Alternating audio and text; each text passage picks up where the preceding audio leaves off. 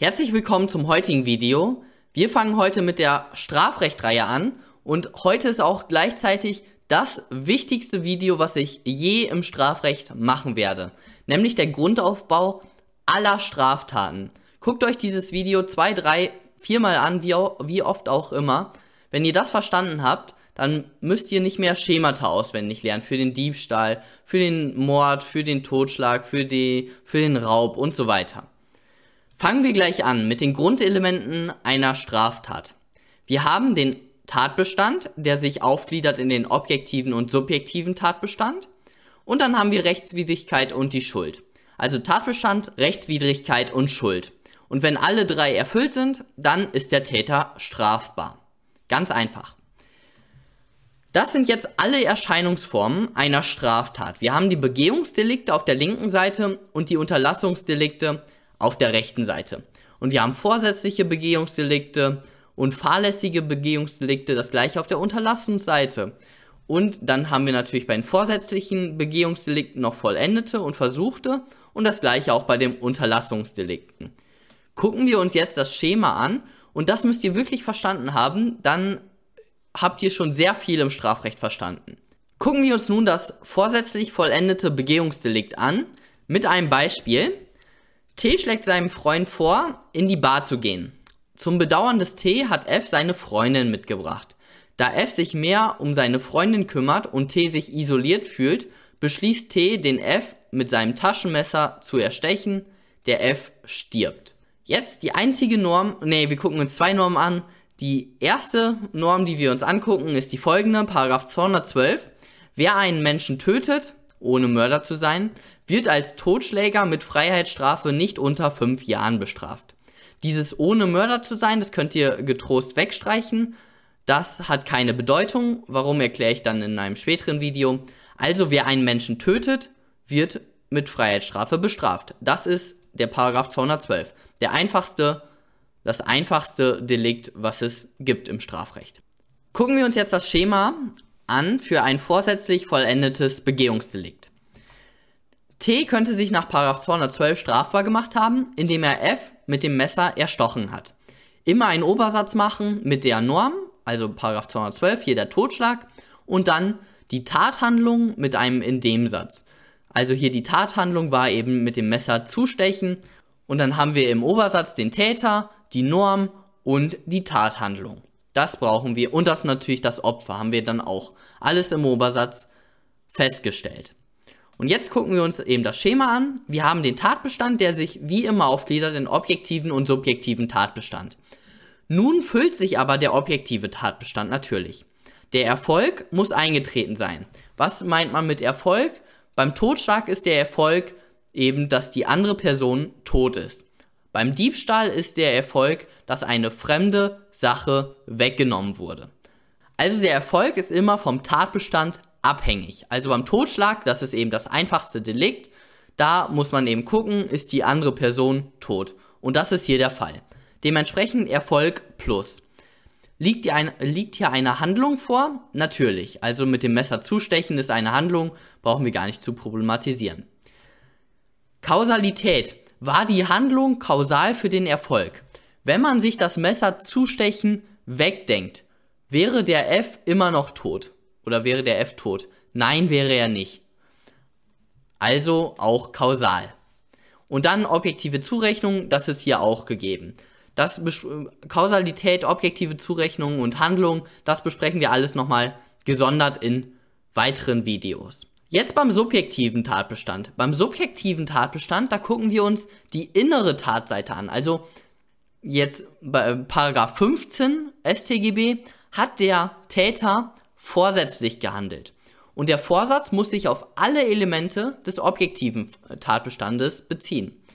Und der T wusste hier, dass seine Messerstiche tödlich enden könnten. Das ist das Willens, äh, das kognitive Element, also das Wissenselement und er wollte auch den Tod des F, also wissen und wollen auch in Bezug auf alle Elemente des objektiven Tatbestandes, das ist der subjektive Tatbestand. Das prüfen wir immer beim subjektiven Tatbestand. Also Vorsatz ist hier gegeben. Er wusste und wollte den Tod des F.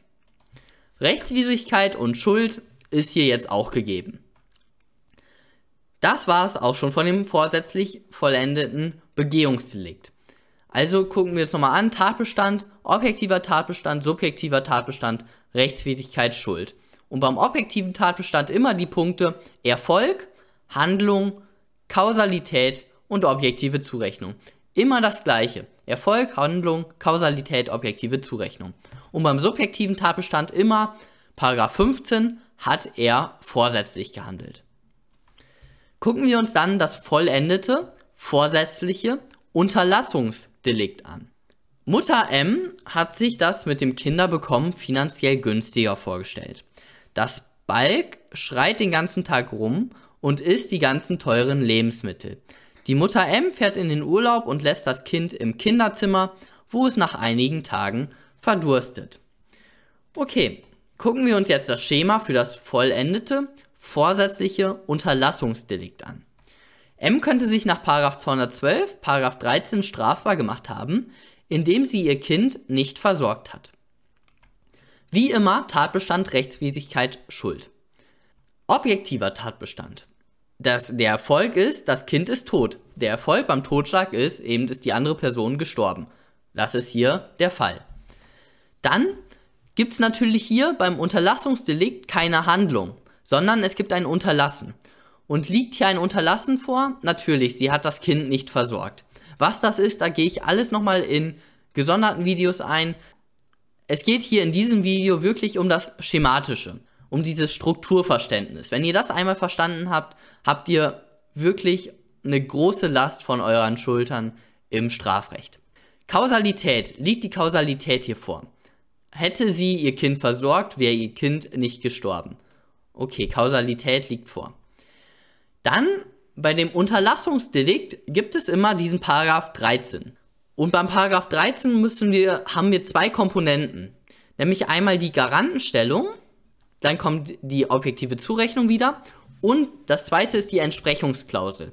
Das, also Garantenstellung und Entsprechungsklausel, das sind diese zwei Komponenten aus Paragraph 13, die wir prüfen müssen. Bei der Garantenstellung müsst ihr mir jetzt einfach glauben, dass die Mutter ein Garant war für ihr Kind. Und objektive Zurechnung müsst ihr mir auch glauben, dass die eben gegeben ist. Und die Entsprechungsklausel ist hier auch gegeben. Es geht hier wirklich um das strukturelle Verständnis. Also, diese drei Elemente sind beim Unterlassungsdelikt zu beachten. Nämlich einmal, wir haben keine Handlung, sondern ein Unterlassen. Dann haben wir die Garantenstellung und wir haben die Entsprechungsklausel. Das sind diese drei Unterschiede zum vorsätzlich vollendeten Begehungsdelikt. Dann der subjektive Tatbestand hatte sie Vorsatz bezüglich des Erfolgs, ja hatte sie, hatte sie Vorsatz bezüglich des Unterlassens, natürlich bezüglich der Kausalität und so weiter, hatte sie alles. Dann die Rechtswidrigkeit und die Schuld, das ist auch gegeben. Dann das fahrlässige Begehungsdelikt. Beim fahrlässigen Begehungsdelikt, hier jetzt ein Beispiel, Dachdecker D ist beauftragt worden, die Dachziegel abzubauen und neue Dachziegel zu installieren. D hatte sich gestern mit seiner Frau gestritten und ärgert sich über sich selbst und sein dummes Verhalten. Er nimmt den Dachziegel und wirft diesen nicht in den vorgesehenen Container, sondern aus Versehen viel zu weit auf den Fußgängerweg, wo der O läuft.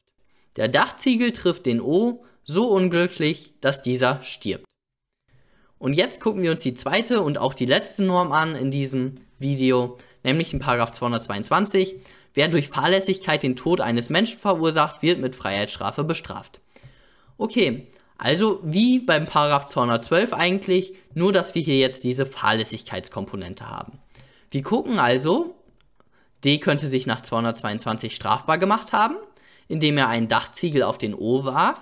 Und hier haben wir den Tatbestand. Warum der unterstrichen ist, sehen wir gleich haben wir den Erfolg. Natürlich, der O ist gestorben, wie beim vorsätzlich vollendeten Begehungsdelikt, müssen wir beim fahrlässig vollendeten Begehungsdelikt gucken, ob der andere, eben beim Totschlag jetzt hier, gestorben ist. Und der O ist eben tot. Dementsprechend ist der Erfolg eingetreten. Haben wir eine Handlung? Natürlich, weil der hat den Ziegel geworfen. War die Handlung auch kausal für den Erfolg? Hätte er den den Ziegel ja nicht geworfen oder zu, zu weit geworfen, dann wäre der Erfolg nicht eingetreten. Kommen wir dann zum vierten Punkt, nämlich der objektiven Sorgfaltspflichtverletzung bei objektiver Vorhersehbarkeit. Und natürlich unterscheidet sich das fahrlässig vollendete Begehungsdelikt vom vorsätzlich vollendeten Begehungsdelikt. Und zwar insbesondere in diesem Punkt. Nämlich, man muss hier gucken, wie hätte eine Maßstabsperson sorgfältig gehandelt. Und da müssen wir natürlich, der Sachverhalt gibt jetzt nicht sehr viel her, aber wir könnten zum Beispiel sagen, ein, Sorg ein Dachdecker hätte normalerweise den Container, wo er die Dachziegel hinschmeißt, nicht in Nähe eines Fußgängerweges hingestellt. Oder der hätte eine Absperrung gemacht. Oder er würde nicht mit äh, zu viel Wut und emotional geladen ähm, seinen Beruf ausüben. Wie auch immer. Sondern er würde sich halt fokussieren. Also, er hat eine, ein sorgfältiger Dachdecker, dem wäre das nicht passiert. Und dementsprechend liegt hier eine objektive Sorgfaltspflichtverletzung bei objektiver Vorhersehbarkeit vor. Dann die objektive Zurechnung ist auch gegeben, müsst ihr mir einfach wieder glauben. Und dann kommen wir wieder zur Rechtswidrigkeit und zur Schuld. Und bei der Schuld, da gibt es dann noch die Komponente beim Fahrlässigkeitsdelikt, nämlich die der subjektiven Sorgfaltspflichtverletzung bei subjektiver Vorhersehbarkeit. Da gucken wir nicht, wie beim, bei, wie beim Tatbestand, war das für eine Maßstabsperson objektiv sorgfaltspflichtwidrig, sondern bei der Schuld gucken wir, war das für den Dachdecker D, für den konkret, war das für den sorgfaltswidrig. Subjektiv sorgfaltswidrig und subjektiv vorhersehbar. Das müssen wir hier auch bejahen. Und dann gibt es noch den Punkt Zumutbarkeit normgemäßen Verhalten. Das ist jetzt auch nicht so wichtig. Also, der hat sich jetzt hier auch strafbar gemacht. Warum habe ich den Tatbestand jetzt unterstrichen? Ihr werdet sehen, hier beim fahrlässig vollendeten Begehungsdelikt gibt es keine Unterscheidung zwischen dem objektiven Tatbestand und dem subjektiven Tatbestand. Und warum ist das so? Weil beim subjektiven Tatbestand haben wir ja immer den Vorsatz geprüft. Nur beim fahrlässig vollendeten Begehungsdelikt gibt es keinen Vorsatz. Also, wir haben keinen subjektiven Tatbestand, den wir zu prüfen haben. Also haben wir eben nur den Punkt 1 Tatbestand. So, nochmal zusammengefasst, beim fahrlässig vollendeten Begehungsdelikt haben wir diese zwei Punkte, diese zwei essentiellen Punkte und die müsst ihr einmal bei dem Tatbestand ansprechen und einmal in der Schuld. Nämlich im Tatbestand die objektive Sorgfaltspflichtverletzung bei objektiver Vorhersehbarkeit und in der Schuld die subjektive Sorgfaltspflichtverletzung bei subjektiver Vorhersehbarkeit. Das ist ganz wichtig. Das sind die fahrlässig vollendeten Begehungsdelikte. Und jetzt gucken wir uns das fahrlässige Unterlassungsdelikt an. Krankenschwester K vergisst dem Patienten P sein Medikament zu bringen und der P stirbt.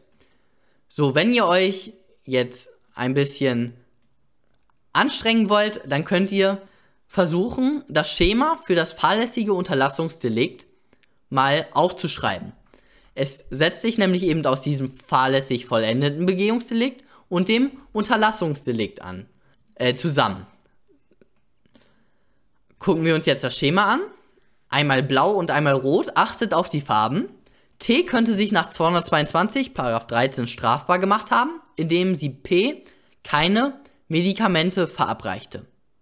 Tatbestand, Erfolg, unterlassen, hier ist das, das äh, Rot, das ist für das Unterlassungsdelikt. Dann kommen wir zu Kausalität, war das Unterlassen kausal für den, für den Erfolg. Dann der zweite Punkt vom Unterlassungsdelikt, die Garantenstellung. Dann, jetzt kommt das Fahrlässigkeitselement, die objektive Sorgfaltspflichtverletzung bei objektiver Vorhersehbarkeit. Dann, sechster Punkt, wieder die objektive Zurechnung, die wir immer prüfen müssen. Wir müssen immer Erfolg, Kausalität, objektive Zurechnung prüfen. Und dann der siebte Punkt, wie ihr euch schon denken konntet, die Entsprechungsklausel. Wieder ein Element, von einem Unterlassungsdelikt. Kommt jetzt noch ein subjektiver Tatbestand? Natürlich nicht, weil das ist das Element des Fahrlässigkeitsdelikts. Man hat nur einen Tatbestand. Wir unterscheiden beim Fahrlässigkeitsdelikt nicht zwischen objektiven Tatbestand und subjektiven Tatbestand. Perfekt. Also wir haben diese Elemente. Dann kommen wir wie immer zur Rechtswidrigkeit und dann zur Schuld. Und bei der Schuld müssen wir natürlich wieder an das Fahrlässigkeitsdelikt denken, subjektive Sorgfaltspflichtverletzung bei subjektiver Vorhersehbarkeit. Und dann haben wir auch schon noch eben diese Zumutbarkeit, das ist jetzt auch nicht so wichtig. Das, dann haben wir auch schon das Schema von dem fahrlässigen Unterlassungsdelikt. Also wir haben sozusagen die beiden Schemata zusammen addiert. Und das ist herausgekommen. T hat sich gemäß 222, Paragraph 13 strafbar gemacht, indem sie P keine Medikamente verabreichte. Dann kommen wir zu den versuchten Begehungsdelikten. Und die versuchten Delikte zeichnen sich dadurch aus, dass der objektive Tatbestand nicht eingetreten ist. Ein Beispiel. Jäger J kann den O nicht leiden. Er schmiedet den ganz ausgetüftelten Plan, den O zu erschießen. Allerdings war J nie so wirklich ein guter Jäger. Als O über den Waldweg läuft, zielt J und verfehlt. Strafbarkeit des J für versuchten Totschlag. J könnte sich nach 212, 22, 23 Absatz 1 strafbar gemacht haben, indem er auf O geschossen hat. Wichtig, ihr müsst gar nicht wissen, was jetzt in 22, 23 steht. Ihr müsst einfach nur sehen, beim versuchten Delikt kommt dieser 22, 23 hinzu. Und wir haben natürlich wieder den Totschlag, den wir wie immer hatten, den Paragraph 212.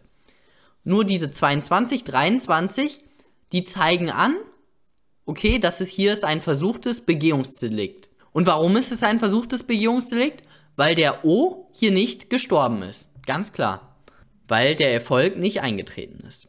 So, das erste, was ich euch beim versuchten Begehungsdelikt sagen möchte, das ist das folgende. Bei Versuchsdelikten wird der subjektive und der objektive Tatbestand vertauscht.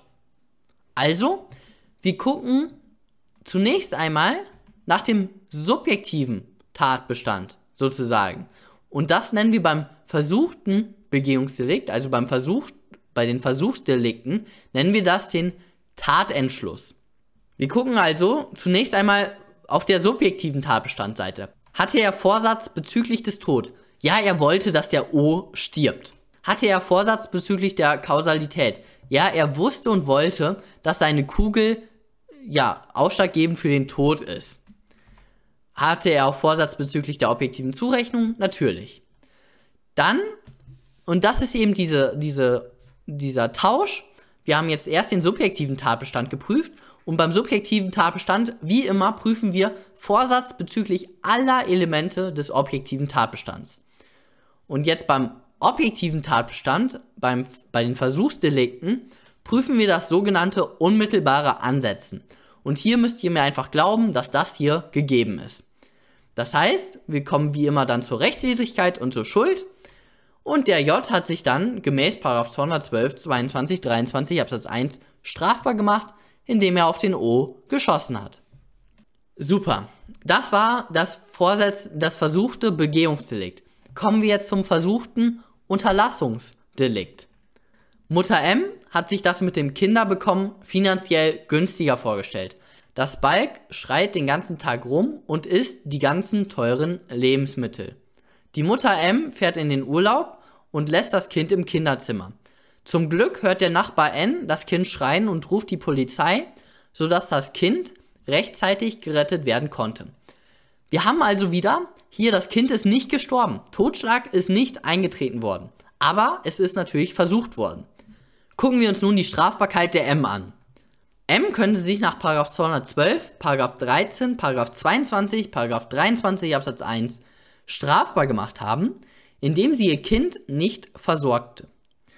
Also, wir haben diese 13er Komponente, das ist das Unterlassungsdelikt, rot, und dann haben wir wie immer beim Versuchsdelikt den 22, 23 Absatz 1. Ganz wichtig.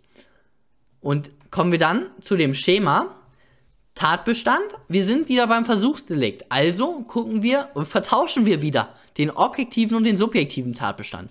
Wir prüfen zunächst einmal den subjektiven Tatbestand, den sogenannten Tatentschluss. Vorsatz bezüglich aller Elemente des objektiven Tatbestands. Vorsatz bezüglich des Erfolgsantritts, ja.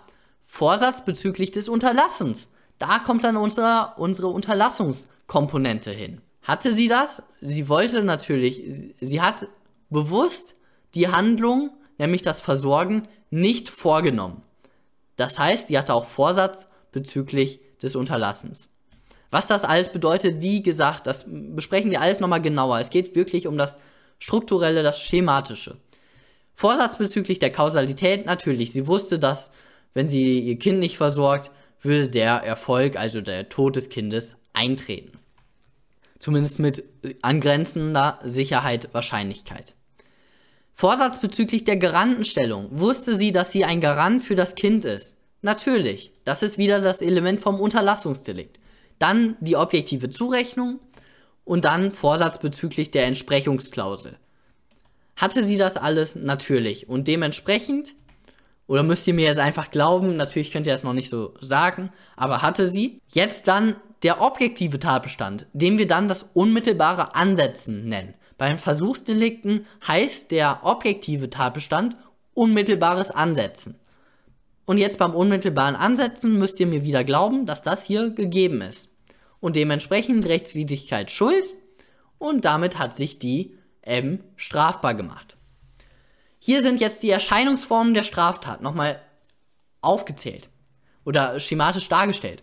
Linke Seite die Begehungsdelikte. Fangen wir links, links an. Vorsätzlich vollendet. Das ist unser Barfall, wo der, der, der, der T hieß er, glaube ich, den anderen erstochen hat. Dann das vor, vorsätzliche Versuchsdelikt. Da, wo der Jäger versucht hat, den O zu erschießen, aber verfehlt hat. Das fahrlässige Begehungsdelikt. Das ist das Delikt, wo der Dachdecker deswegen das Bild, fahrlässig seinen Ziegel auf den Fußgänger geworfen hat, der dann gestorben ist. Und jetzt auf der rechten Seite die Unterlassungsdelikte. Vorsätzliches, vollendetes Unterlassungsdelikt. Die Mutter fährt in den Urlaub und die Kind verdurstet, ist tot. Vorsätzlich vollendetes Unterlassungsdelikt. Dann das vorsätzliche Versuchsdelikt. Die Mutter lässt ihr Kind wieder im Kinderzimmer, aber zum Glück kommt jetzt der Polizist und rettet das Kind. Und dann zuletzt das, vor, das fahrlässige Unterlassungsdelikt. Nämlich die Krankenschwester, die fahrlässig unterlassen hat, dem, dem Patienten die Medikamente zu verabreichen und der Patient ist dann gestorben. Also ihr müsst sehen, bei den Unterlassungsdelikten haben wir immer das Unterlassen natürlich anstatt der Handlung und dann haben wir die Garantenstellung und die Entsprechungsklausel. Und bei den Fahrlässigkeitsdelikten haben wir immer im Tatbestand die objektive Sorgfaltspflichtverletzung bei objektiver Vorhersehbarkeit und in der Schuld die subjektive Sorgfaltspflichtverletzung bei subjektiver Vorhersehbarkeit. Und wenn ihr dann Unterlassungs- und Fahrlässigkeitsdelikt zusammennimmt, dann kommt ihr auch zum Schema für das fahrlässige Unterlassungsdelikt und die Versuchsdelikte, da muss man dran denken, dass man den subjektiven Tatbestand, den nennt man Tatentschluss, und den objektiven Tatbestand, das nennt man den, das unmittelbare Ansetzen, die vertauscht man. Man prüft also zuerst den subjektiven Tatbestand und dann erst den objektiven Tatbestand. Man zitiert immer den 22 und den 23 Absatz 1 dabei. Und beim Versuchsdelikt ist ein Element des objektiven Tatbestands nicht eingetreten. Nämlich zum Beispiel, ja, der, der O ist nicht getroffen worden von der Kugel des Jägers. Und deswegen ist er nicht gestorben. Jetzt eine Fra Verständnisfrage noch, die ihr natürlich dann in den Kommentaren beantworten solltet. Warum kann es kein versuchtes Fahrlässigkeitsdelikt geben? Also die Antwort dann in die Kommentare geben. Und wenn ihr das dann alles verstanden habt, diese Schemata, dann seid ihr wirklich sehr weit im Strafrecht und habt ja viel Last von euren Schultern mit dem ganzen Auswendiglernen von Schemata. Perfekt.